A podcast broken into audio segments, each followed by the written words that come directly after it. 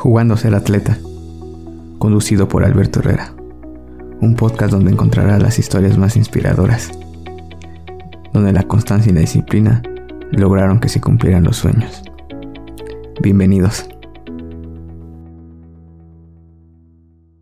Hola, buen día. Estamos en otro capítulo de Jugando ser atleta. Hoy tenemos a Víctor Montañez, un atleta que nos ha representado desde juveniles. ¿Cómo estás, Víctor? Muy buenas noches. Este, aquí un placer eh, ser partícipe de, este proyecto. Como sabemos, tú nos has representado desde juveniles. Yo, sé que llevas ya años en este deporte, pero ¿cómo inicia tu pasión por el atletismo? ¿Quién, quién te inspira? ¿Cómo, ¿Cómo inicias o por qué te adentras a este deporte? Pues yo ya llevo aproximadamente 13, 14 años corriendo. Empecé a los, a los 15 años y pues mi, mi papá, él ha sido atleta desde hace muchos años, entonces a partir de ahí yo, yo fui activo en el deporte, en varios deportes, básquetbol, voleibol, este, y, y ya un día pues dije simplemente, papá, pues quiero comenzar a correr. Entonces él me dijo, órale, pues, pues ven y vamos a empezar a entrenar y ahí comenzamos a, a correr por las calles de, de, la ciudad en la que nací, que es Europa, Michoacán. Empezamos a correr y me empezó a gustar, vi que pues era un deporte que, que se adaptaba a mí por ser como competitivo y prácticamente dependía de mí los resultados. Entonces eso fue lo que me llamó bastante la, la, atención. Sé que nos representaste en Juegos Centroamericanos en el 2012 con una gran actuación. ¿Nos puedes contar a tu corta edad cómo es ganar un centroamericano? Sí, en el 2012 todavía yo era sub-20, menor de 20 años. Ya era mi, mi segunda participación en un evento internacional, pero fue la primera vez que quedé campeón en la prueba de 5.000 metros. La verdad es una experiencia bastante, bastante emotiva que queda marcada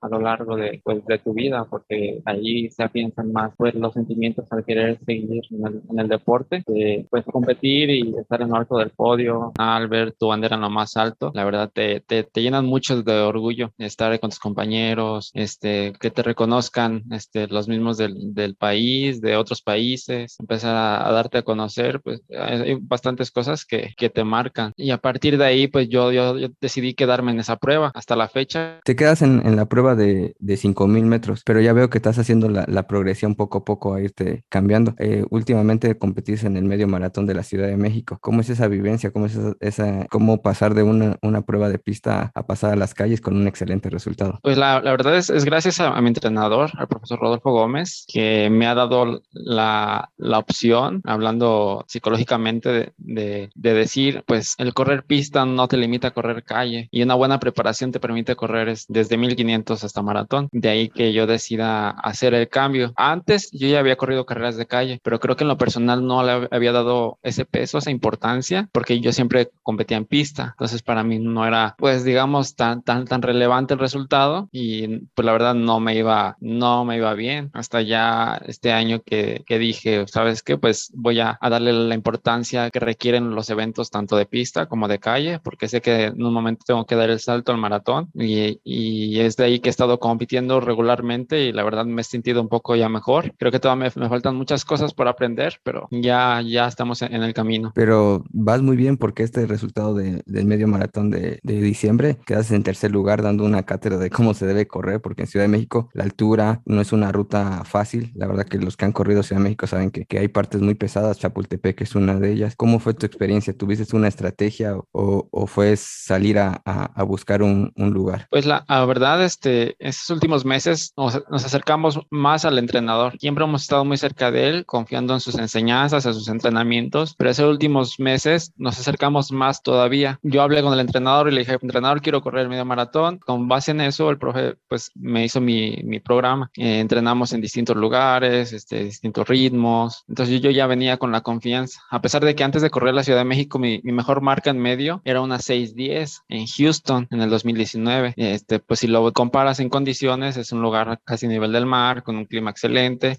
El recorrido también es casi plano. Entonces pensar en mejorar marca, pues era un poco complicado, pero pues mi entrenador me decía, si tienes buena preparación, no, no, no importa el terreno ni el lugar donde compitas, tienes que hacer un buen papel. Y pues yo ya al día del evento, yo iba con una, con una táctica en la mente, voy a salir, voy a cazar a los kenianos y, y a ver qué, qué, resulta al final. Pero justo en la, en la línea de salida, ya en el, en el bloque elite, me encuentro a mi entrenador, entre tanta gente, lo, lo, alcanzo a ver y me acerco a hablar con él. Y me dice, sal y ataca, dice, no, no, no importa, tú entrenas las subidas, ataca ahí, no importa que sean al inicio. Dice, total, que de bajada hasta las piedras ruedan. Entonces, este, yo dije, ok, pues voy a salir y, y, al ritmo que me salgan, pues yo voy a atacar. Y justo fue eso lo que hice. Este, se me olvidaron los nombres de mis competidores, no iba viendo a ver quién iba junto a mí, quién iba atrás, quién iba al frente. Yo me concentré en atacar y pues se, me adelantaron los, los kenianos, pero nunca pasó por mi mente soltarlos o pues ya son kenianos, ya se me van a ir. Traté de buscarlos, perseguirlos, perseguirlos y presionarlos. Pues al final se logró el tercer lugar y, mejor mexicano en el evento. Y no solamente mejor mexicano, sino mejor marca, de marca mexicana del evento. Antes lo traía Juan Luis Barrios y tú rompiste una, una marca que él tenía desde varios años y pues eso refleja tu gran condición que tienes. Seguramente en, en otras condiciones o si se repetiría correr Houston, seguramente puedes correr dos o tres minutos abajo de esa marca. Pues sí, a, verdad este, estoy, estoy muy contento con el resultado.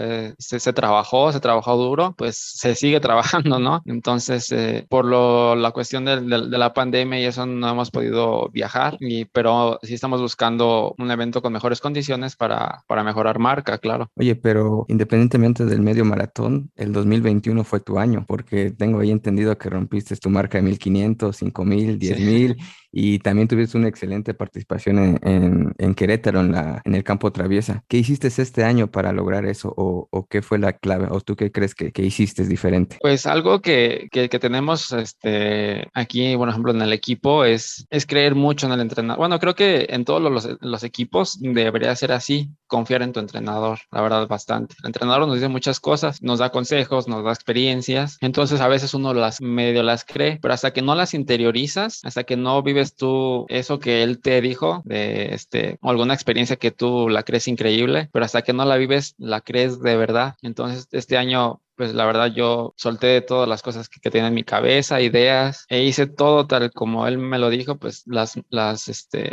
las cosas se, han ido dando, se han ido dando y todavía me falta este, aplicar muchas cosas más. Pues esos son los consejos de, de un gran entrenador y del que fue un gran, un gran atleta. Pues he tenido la oportunidad de platicar con varios atletas que, que entrena el profe Rodolfo Gómez y algo que me he dado muy, muy cuenta que él trabaja mucho la mentalidad del atleta. Le, les hace todas yo creo que tiene palabras sabias, ya la verdad que solo una vez lo he topado ahí, pero eh, podemos decir que es un excelente entrenador porque también hizo creer a, cuando estuvo en Perú, hizo creer a sus atletas que podían y Perú ya está dando grandes resultados en, el maratón y pues ahí van ustedes. ¿Cuándo te vamos a ver? Bueno, ya sé que debutaste en el maratón, pero ¿cuándo te vamos a ver ya bien, bien en un maratón? Pues está, estamos buscando un, un, evento al que podamos asistir. Este año pues se, han cancelado varios maratones. Eh, mi plan del año 2021 era correr el maratón de, de, de en Monterrey, este, por las condiciones el clima se, se presta. La verdad es que mi primer maratón pues fue, fue, fue de inexperiencia y de no escuchar al 100% a mi entrenador, este, pero ya en el siguiente pues este, tenemos la preparación, ya tenemos más experiencia, más conocimiento, este, también en la parte nutricional que, que, que fue una de las fallas que, que, tuve, este, ya está subsanado esa parte, problemas de glucosa y bueno, ya, ya estamos trabajando con un, un nutriólogo especializado y pronto ya estamos haciendo la preparación para correr un maratón. Estamos pensando Lala o alguno por esas fechas, solo buscar este, pues si es fuera del país, buscar los recursos para poder viajar y pues si es dentro del país, solo que se realice el, el, el evento. Y hablando, hablando de, de, recursos, yo sé que perteneces al ejército mexicano. Me imagino que es tu, tu mayor pat patrocinador, aparte me imagino que, que, trabajas ahí. ¿Tienes algunos, cómo es la vida de un atleta en cuestión de patrocinios? Porque sé que es muy, muy escasa el apoyo por parte de privado o sea de gobierno. Mira, te, te voy a hablar de la, de la experiencia personal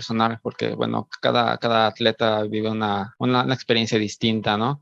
Este, en mi caso, pues sí, yo, yo estoy este, en, en Sedena, en el ejército, eh, nos pagan un sueldo. El sueldo se destina 100% a la vida del atleta, que yo creo que por eso me he mantenido regular en mis resultados. Desde el 2018, 2019, 2020, 2021, creo que me he mantenido en, resultados este, est estables, ¿no? Eh, mejorando marcas y manteniéndome en el ranking. Y pues es, eso se dirige a gasolinas, pasajes, rentas, porque yo no soy de aquí, yo soy de, yo soy de, yo soy de Michoacán, entonces tengo que pagar renta, hay que pagar gas, agua, luz, este, una buena alimentación, una buena despensa, entonces se va al 100% del, del sueldo a, ese tipo de cuestiones. Ahora, pues yo no cuento con ningún otro patrocinio aparte del, del de Sedena. Y pues ahorita ha sido un poco complicado. Pues creo que la tendencia de, de los patrocinios ha sido a través de, de redes sociales de quien tenga más seguidores, pues a la empresa le, conviene obviamente, ¿no? Este, apoyar ya sea con tenis, ya sea con ropa o tal vez en, económico, porque pues ahorita hablando, por ejemplo, de, de, calzado y un calzado para competir, si quieres estar, no, si quieres no estar en desventaja con los demás competidores, tienes que gastar 5 mil pesos en un par de, de las nuevas zapatillas con placa de carbono, de la marca que tú quieras, ASICS, Nike, etcétera. Son 5 mil pesos. Entonces, pues un patrocinio, aunque sea solamente de ropa, calzado, pues ya es, es ayuda, porque aparte, pues los tenis con 200 210 kilómetros a la semana, pues se van de volada. Así está la, la, cuestión del patrocinio en lo personal. Solo cuento con la parte de, del ejército. Y la verdad que es muy triste porque yo creo que falta mucho apoyo ahí en la parte de, de, de, los atletas mexicanos, no solamente en el atletismo, sino en, todo, en todos los deportes, porque pues talento hay, pero a veces ese apoyo de no poder ir a un evento y foguearse con, con todos implica ir, eh, tal vez no en retroceso, pero no avanzar como debería ser. dijiste algo muy importante en cuestión de, de los tenis y, y, quieran o no, pues la verdad que tal vez no sean una ventaja, pero pues si son, son legales tienes que estar a la par de todos tus competidores. Este, ¿tú te has adaptado muy bien a, la, a, ese tipo de tenis o has tenido que batallar? Porque no a todos les adaptan. Este, bueno, me, me regreso a un punto que tocaste al, inicio de, de, la cuestión de, de, los apoyos. Este, hablando de los apoyos, justamente en marzo tengo, estoy, estoy, clasificado para la Copa Panamericana de Campo tra, Travies, solamente que tengo que solventar mis gastos, o sea, la cual estoy pensando en si ir o no ir, porque pues no he reunido la, la cantidad que, que, que piden para, para poder asistir, pues hay que solventar el, boleto y hospedajes y alimentaciones. El puro boleto creo que sale 22 mil pesos, 23 mil pesos. Entonces ya ahí está también un poquito la, parte de los apoyos. Y hablando específicamente del, calzado, la verdad yo, yo, sí me he adaptado bastante bien a, a las zapatillas de, de, la marca Nike, este, por, por, por, mi forma de carrera, por mi peso, a mí sí me he adaptado bastante bien y pues si está la tecnología a la mano de todos y es legal, pues adelante, ¿no? Es como decir que, que no vas a tomar vitaminas porque ya está prohibido y total, son, son, son recursos que, que, son legales, que están disponibles, pues hay que tomarlos, no, hay que estar en, en, desventaja. Regresando a ese tema del campo traviesa, igual este, aquí hay un chico de, de Chiapas que entrena con nosotros y este, clasificó al campo otra vez en la, en la juvenil y eso me platicaba de que le dijeron, ¿sabes qué puedes ir? Pero pues págate los gastos y, yo digo, pues la verdad que creo que no es justo porque vas a representar al país y tal vez no, no, no todos los lujos, pero mínimo hospedaje, alimentación y pasajes les deberían dar porque al final del día se lo ganaron, pues. Sí, sí, sí, la, la verdad sí, y, creo que en cuestión de, de fogueo es muy importante. En el 2013 yo fui medallista de bronce en campo traviesa en Jamaica, fue un, fue un centroamericano y ese me dio el pase al mundial de campo traviesa. Entonces, pues el vestir el uniforme, estar dentro de la selección, la verdad puede marcar la, la diferencia entre un, un, atleta que va a seguir su vida deportiva, puede ser opción a medallas en panamericanos, centroamericanos, olímpicos, o alguien que, que se frustra y que dice, es que está difícil, ya no lo voy a seguir porque tengo que solventarme todo. Entonces, esa es como que yo creo que la diferencia que podría haber en este tipo de, de, de eventos es muy triste porque el atletismo no es que se haya atrasado, este, pero hubo un tiempo que se opacó mucho y en y estos últimos años el atletismo mexicano ha sobresalido más que antes. Un ejemplo, en, en el 2016 en Río, hablando de maratón, solo pudo, un atleta pudo bajar la marca para, para ir al, al mundial y esta vez estuvimos cuatro atletas. Eh, si comparamos con el, la marca del 2016, tenemos muchos más atletas, pero falta todo este apoyo. ¿Tú crees que se está resurgiendo el atletismo mexicano o, qué crees que está pasando ahora? Pues yo, yo creo que, que, sí hubo un cambio. Yo, yo creo que hay, hay momentos en los que abren el, el, panorama para, para el atletismo, porque hubo varios años que había uno o dos atletas, por ejemplo, en el 5000 debajo de 14 minutos. Y de repente en el 2018, no, 2020, de cinco o seis atletas, no, cuatro en un evento en México bajo 14, que según este recuerdo que dijo Luis Pineda que hacía 20 años que no sucedía eso. Entonces ya se está empezando a, mover la parte de las marcas, ya se está corriendo más rápido. Entonces eso dice a los demás atletas, ok, si ellos ya corrieron en México, en donde quieras, Monterrey, abajo 14, bajo 20, bajo 30 minutos en 10 kilómetros, yo también. Entonces ya se empieza a meter esa espinita de, de, que sí se puede y la verdad sí se puede. Solo hay que estar ahí y que dejar que el medio nos lleve. Si el medio se, se dice nos está está corriendo rápido, pues hay que correr rápido para poder estar este, compitiendo. Yo creo que eso también pasó en la, la llamada época de oro, pues que el profe Rodolfo y varios atletas estaban corriendo muy rápido. Entonces los demás atletas decían, yo también quiero, yo también quiero, y se, empezó a hacer el grupo grande. Entonces en México te corrían bajo 28 minutos mucha gente, bajo 29 minutos mucha gente. Yo creo que igual ahorita estamos, esperemos que estemos hacia ese punto a, a tener mejores marcas y que haya más personas corriendo más rápido. Sí, tienes mucha razón, no había, no había tocado o no había visto ese ese punto, porque cuando leí, cuando tuve la oportunidad de leer Los Duros del Maratón, en las anécdotas que contaban ellos decía, es que si, si fulanito corrió, pues yo tengo la responsabilidad y yo también puedo, entrenamos juntos y yo puedo. Y eso es lo que está pasando ahorita. Tú ves un atleta que, que ya te corrió abajo de 30 y dices, no, pues yo entreno con él o me he follado con él, entonces si él pudo, yo también puedo. Y hay una competencia sana, porque al final del día es para representar a México, para dar buenas marcas y para estar en, en la elite mundial. Sí, claro, claro. Este, aquí la rivalidad yo creo que pues, es, meramente de, deportiva. Yo me llevo bien con casi todos los que somos, pues, digamos, competidores y pues nos, nos, emociona cuando alguien corre cierta marca, gana algún evento, hasta los mismos como compañeros de, de, equipo, ¿no? Este, corrió su mejor marca, entonces yo entreno con él, órale, pues yo también puedo hacer esa marca o tal vez más rápida o, podemos como competir al tú por tú contra los demás y, y la verdad, ese, ese ambiente de, de, competencia, pues ayuda, ayuda al atletismo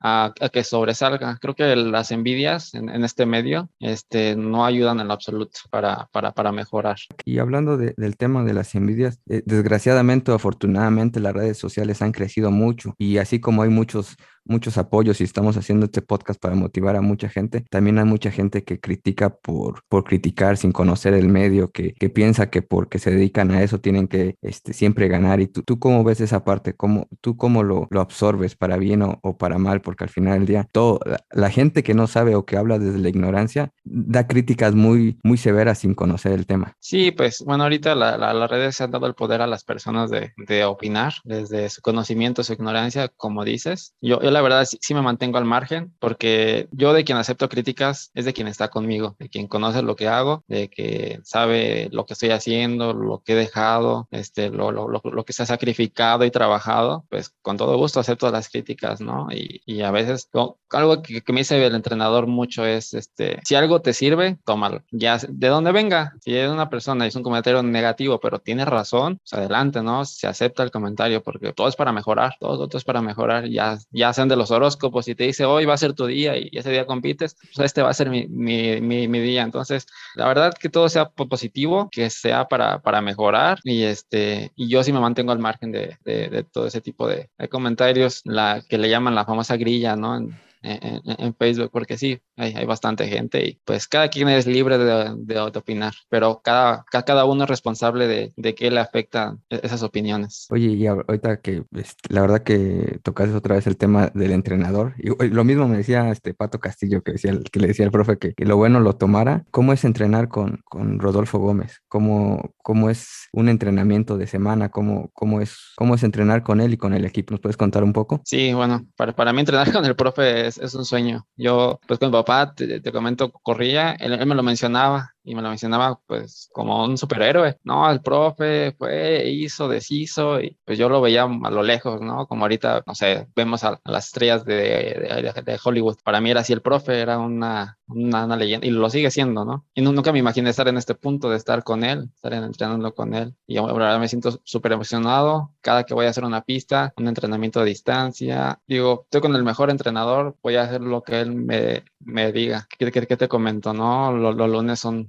son, son días de pista, pues es llegar, es una plática previa y dentro de esa plática a veces el entrenador alcanza a notar si, si, si andas cansado, andas triste, de, de, detallitos, él los, los, los, alcanza a notar. Durante la charla suele dar comentarios dirigidos hacia, hacia esa persona, entonces te llegan a cambiar el chip. A mí me tocó un día que estaba entrenando solo y él llegó del aeropuerto directo a la pista, creo que venía de Perú, algo así. Entonces yo estaba entrenando súper mal porque estaba solo, me sentía cansado y no me salir a, repeticiones. Y en eso veo que él llega. Entonces yo, yo me emociono porque dije, él está aquí, él no falla. Y yo tampoco tengo que fallarle. Y, se me acerca y me, y me, dice, tranquilo, hazlo dos segundos más lento, no te presiones. Pues yo ya al escuchar sus palabras, a sentirme más tranquilo, pues me salieron al paso que, que me había dicho las repeticiones. Es una experiencia de verdad, es pues muy distinta a entrenar con el profesor Rodolfo. Digo, por las veces que he platicado con varios atletas de él, me he fijado que, que se fija mucho ahí en la, en la, en la mentalidad, en, en, en el ánimo de cada atleta. Y eso es muy importante porque le da una confianza al atleta que sabe que está respaldado por cualquier, sea cual sea el resultado. Sí, sí, la verdad, sí, este, a veces es un apoyo que, que no, que no muchas personas tenemos. Yo, yo un tiempo estuve, estaba bien físicamente, pero la parte mental estaba fallando mucho. Y entonces el profe sabe qué, qué decirte para cambiarte el panorama. Y a cada persona los trata distinto, los trata de la forma en la que a la, persona le va a funcionar. Pero a uno no lo pueden motivar este, diciéndole, pues vas a portar marca, ¿no? O haces, a uno les, les quita presión, a otros les pone más presión porque les gusta ser competitivos, así. Entonces él sabe cómo dirigirse a cada, cada uno. Ah, eso, está súper padre. Y regresando un poquito del tema, ese ratito dijiste que tenías ahí unas fallas con tu alimentación. ¿Qué era lo que te estaba fallando y cómo, cómo lo estás arreglando? Porque al final del día, por lo menos muchos atletas este, amateur que es sobre este podcast, no le damos la importancia que es esta alimentación y ya cuando uno tiene la, la oportunidad de estar con un, un nutriólogo, una persona que te oriente mejor, pues te das cuenta que, que cambiar tantito los hábitos alimenticios genera grandes resultados. Es, es bastante importante. ¿eh? Yo antes, antes, hace cuatro o cinco años, este, escuchaba a ciertas personas que, que fueron buenos corredores decían, no, yo nunca tuve nutrólogo y así corría bien. Te minimizan esa parte, ¿no? Pues uno se, se la cree porque pues quiere aprender de, de, las personas. Pero la verdad yo, yo sí invito a, a, a, los atletas a que busquen este, asesoría nutricional, psicológica y este, igual de rehabilitación. Tratar una lesión de dos, tres semanas después, pierdes tiempo. Entonces de la alimentación yo lo que tenía, tengo actualmente es glucosa baja. De repente salí a correr y empezaba a ver borroso, se me bajaba la glucosa muchísimo. Entonces yo decía, ¿por qué? ¿Por qué? Y llegaba a competir así, me iba bastante mal. Y fue justo lo que me pasó en el maratón. Yo, yo no contemplé esa parte. Pues cuando me llegó la, la, la famosa pared en el 33, yo vi mi suerte ahí ya iba corriendo haciendo zigzag porque no podía mantener el equilibrio de lo mal que, que iba por la glucosa. Y me dio mucha hambre. Entonces yo empecé a agarrar plátanos, naranjas y todo lo que te van ahí dando en el recorrido dicen que se me antojaban unas enchiladas y me las daban, me las comía ahí mismo.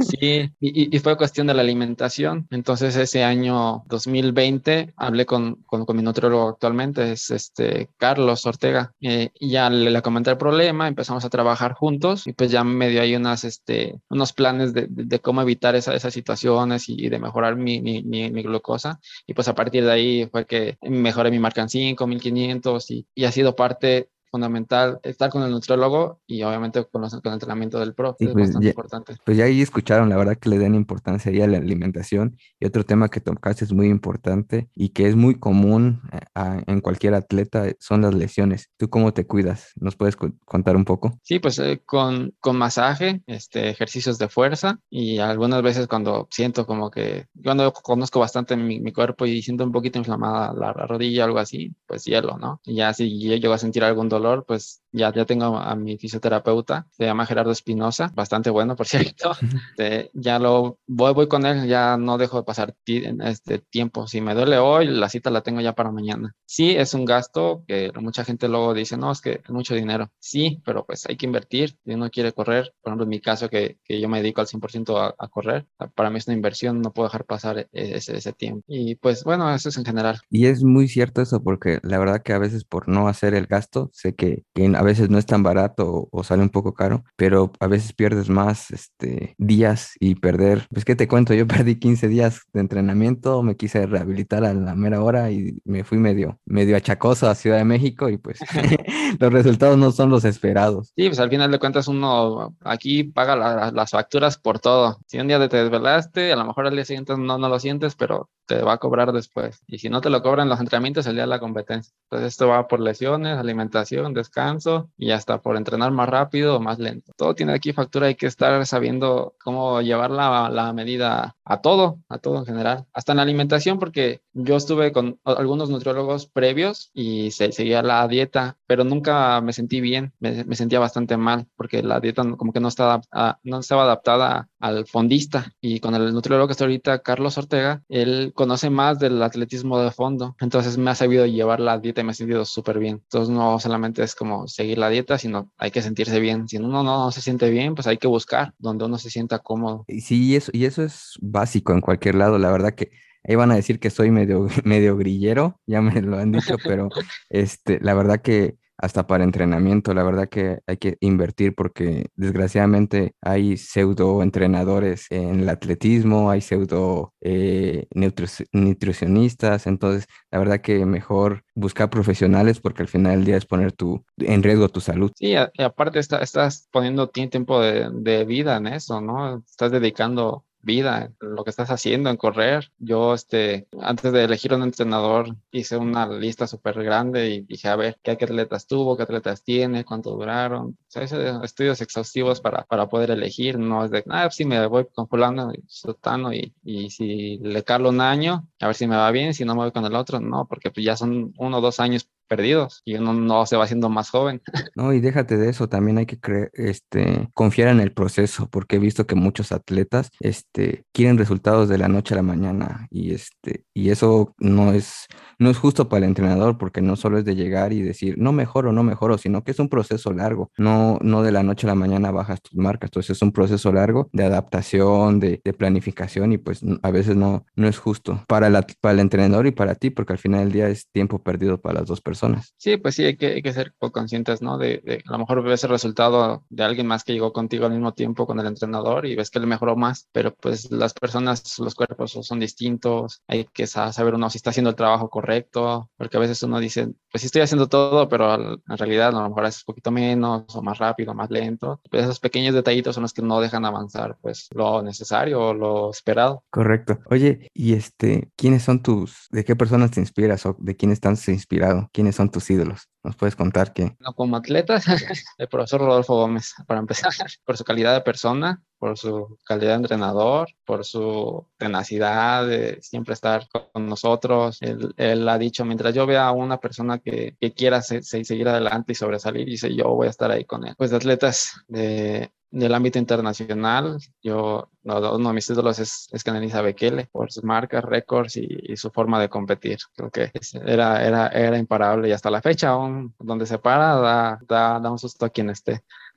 digan lo que digan de, de Bekele, si se te para enfrente, aunque así seas el mejor, sabes que te puede meter un susto y, y eso es muy importante. Todo el prestigio que generó, la verdad que nadie se lo va a quitar. La verdad que es, creo que va a ser de las personas que queden en, en la historia. Oye, y para este, me imagino que vas a buscar la, la marca para Juegos Olímpicos 2024, este, para, para París. Este, ¿En qué prueba la vas a buscar? En, en, maratón, o sea, ya, ya este, a partir de este año, mi, mi plan es, es, subir de prueba. Vamos a buscar eventos que nos vayan dando la oportunidad de, de asistir a mejores maratones y pues dar, dar la marca lo más pronto posible para como quitar presiones ya de, no estar al último momento. Ay, es el último maratón, la tengo que dar aquí. Vamos a tratar de buscarla desde el 2023, que ya empiezan a contar desde enero del 2023 para, para estar con, menos presión. Pues eh, está súper bien, la verdad que ya te queremos ver en un maratón bien, la verdad que ya te queremos ver, ya esa, esa transición va a ser va a ser excelente y pues qué bien que pienses así que desde el, desde el minuto uno que empiezan la, la clasificación, porque al final del día eh, creo que estas este, eliminatorias mexicanas van a ser duras porque hay, ahora sí ya hay muchos atletas que van a buscar la marca y eso está bien porque al final del día es mejoría para el país. Sí, sí, la, verdad sí, esto a, a, mí, me emociona mucho cuando hay, cuando hay competencia. Me que haya atletas fuertes porque quiero medirme con ellos. Y, y ya, como dices, ¿no? En el 2016 solo una persona dio la marca, este año cuatro, el siguiente año a lo mejor van a ser ocho, diez, diez este, personas que, que, que demos la, la, marca y si al final se llega a hacer un selectivo, pues me recuerda al selectivo que hicieron para Atlanta 96 en, en Puerto Vallarta con el profe Rodolfo Gómez, que, que fue pues Benjamín y Germán Silva. Sí, a 30 kilómetros. Sí, sí me emociona, de 30 kilómetros. Sí, la verdad sí, sí, sí me emociona que se forme un escenario así, pues sí que se realizaría una alza en el, nivel del atletismo y estar ahí presentes, ¿no? No, no estar como espectador, sino estar como participante y pelear el boleto y ganarlo, pues sería lo mejor. Sí, pues esperemos que sí, ya la verdad que, que sería un excelente. El 2021 fue, creo que fue tu año deportivo. ¿Qué podemos esperar de, de Víctor en, 2022? En el 2022 vamos por, por muchas cosas. vamos por, por marca de medio maratón. Esperamos buscar el, mundial de, de, medio maratón. Creo que es en marzo o tal vez creo que lo iban a hacer en octubre. Vamos a buscar la, la, marca. Este año vamos a correr Lala o algún otro maratón que, que nos acomode ahí por las fechas, porque creo que hay un problemita ahí con los, con los números para Lala. Y este, también voy a correr pista. No voy a dejar de correr pista. A lo mejor corro 1500, 5000 y, y buscar también pues, marcan el 10.000 a mejorar lo más que se pueda este año. Perfecto. ¿Nos podrías dar un mensaje a esos atletas que, que te están viendo, esos este, amateurs que están jugando a ser atletas y que quieren ir mejorando poco a poco y, y nos ven, nos están escuchando? ¿Nos puedes dar un mensaje de inspiración para ellos? Sí, pues la, verdad que, que si ya iniciaron, pues que lo sigan haciendo porque más que, que ser por el deporte, es, es, por salud, este, que no tengan miedo a, a experiencias nuevas de, de correr 5 kilómetros, 10 kilómetros, medio maratón, eh, los entrenamientos, este, hay, hay, que hacerlos para poder competir, hay que estudiar para llegar al examen, que se cuiden mucho en la, parte de nutrición, en la parte psicológica y que disfruten el proceso. A lo mejor el, ese día no estabas bien físicamente porque solamente no estabas bien y, y no se dio resultado, pero pues si disfrutaste el proceso, creo que ya es, es, es, es ganancia, ¿no? De, de, estar sano y, y, de, de, y, de, divertirte. Si buscas hacerlo competitivamente, pues entrégate, busca a alguien adecuado para, para entrenar y, y arriesgalo. Creo que no sé, no te cobran por soñar, diría el entrenador, y nada es imposible. Pues la verdad que, que excelente mensaje y como dice el profe, la verdad que nada es imposible es imposible. Sí, hay, hay ejemplos de atletas que comenzaron a los 33 años, 27 años. Hay personas que hicieron de récords mundiales de su categoría a los 40. Hay un montón de, de historias, hay que conocerlas y, con eso te das cuenta de que nada, de que nada es imposible. Sí, la verdad que no. Y en México hay varias, varias este, historias inspiradoras. Si hablamos de, de edad avanzada, pues el Garras empezó tarde y, ya fue Olimpiadas. Andrés Espinosa tuvo el récord de, de, más de 40 por muchos años y, y, lo rompió una persona, un, creo que un keniano por dos segundos. Eh, México está para, para todo, para todo y para, para estar siempre ahí donde siempre ha, ha estado, mejor dicho. Y así es. De hecho, ahorita está entrenando con nosotros un, un máster eh, Francisco Posadas. Ah, es un crack es de eh, mucho señor. es, no, no, nos entrena al tú por tú y, y, la verdad es que nos ha demostrado que la edad es un, es un, es un número. Hay días que nos ganan los entrenamientos. Este, Posadas, no me estás preguntando, pero tuve la oportunidad de conocerlo aquí en Chiapas en, en una, calera, en una carrera molera y la verdad que me sorprendió, me sorprendió el, eh, este, el, pues el señor, la verdad que ya está grande, pero al tú por tú y dije, no, que qué fuerte está y eso fue como en enero y en febrero de ese mismo año lo vi en Guadalajara y dije, está bien duro el señor y, y, no se deja, se pone al tú por tú con, cual, con el que le pongas. Sí, se quedó 50 segundos de récord mundial del, de la categoría en ese medio maratón. Creo que el récord es una hora 5 flat y él hizo una hora 5.50, algo así. Entonces, entonces él es la fiel prueba de que nada, de que nada es imposible. Exacto. Y ya para ir terminando y, y poderte apoyar un poco, ¿nos puedes da, dar tus redes sociales para que te sigan y ahí a ver si se te puede apoyar en algo? Sí, este, estoy como Víctor Alfredo Montañez en Facebook y en Instagram. Ahí son las dos redes que, que, que, que tengo. Igual este, nos pueden encontrar ahí en, la, en el perfil del club del Rodolfo Gómez. Ahí, este, ahí estamos todos los, los atletas. Pues muchas gracias, Víctor. La verdad que este, estoy muy agradecido con esta plática. La verdad que este, más que una entrevista es una plática. Salí muy, muy motivado, con mucho aprendizaje y espero que no sea ni la primera, ni la última y la otra vez que, hablemos, nos puedas contar que ya rompiste tus marcas, que ya estás este, con la mínima olímpica o para unos mundiales y nos daría mucho gusto y nos seguirías inspirando y motivando como siempre lo has hecho. Ah, muchas gracias a ti por, por hacer este tipo de, de, de proyectos que la verdad este, sí ayudan bastante, escuchar a, personas, este, la, la, la, interacción entre atleta y entrevistador y, y, pues hasta dónde puede llegar estas pláticas, ¿no? No sabemos qué clase de impacto pueda tener en, en, las personas, así que te deseo mucho éxito en este, en este, en este proyecto y, y, pues aquí vamos a estar presentes cuando, cuando nos, nos, nos, nos lo pidas. Nuevamente, mucho éxito y pues nos estamos viendo en, yo creo que en la segunda temporada de, de este podcast. Y pues nuevamente gracias. Estamos presentes. Saludos. Hasta luego. Jugando ser atleta, jugando ser atleta, conducido por Alberto Herrera.